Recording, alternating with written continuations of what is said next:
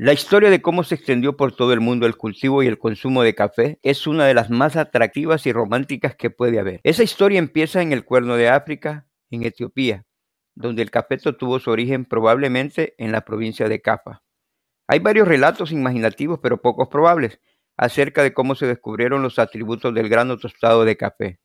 Cuenta una de ellas que a un pastor de cabras eh, de Etiopía le asombró el animado comportamiento que tenían las cabras después de haber mascado cerezas rojas.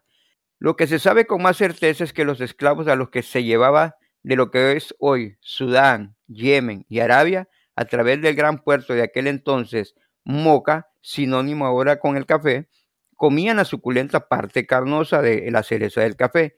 De lo que no cabe duda es de que el café se cultivaba en Yemen ya en el siglo XV y es probable que mucho antes también.